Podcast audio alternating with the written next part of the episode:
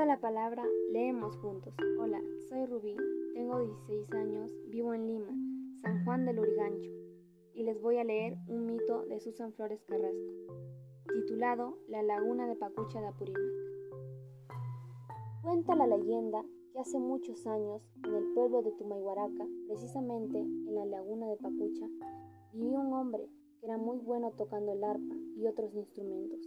Todos los que vivían en el pueblo lo admiraban por sus grandes dotes artísticas, y muchos jóvenes que no sabían ni tocar iban a buscarlo, suplicándole para que él los ilumine. Empero, lo que no sabían era que ese hombre solo era un intermediario para adquirir tal arte de tocar.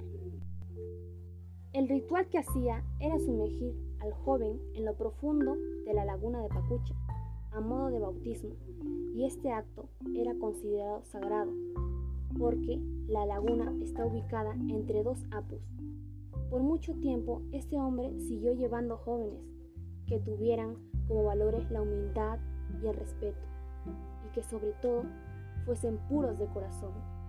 Hubo muchos que no cumplieron con los requisitos y se fueron muy enfadados. En cambio, otros salían de aquella laguna muy contentos porque por fin alegrarían con su arte a muchos corazones.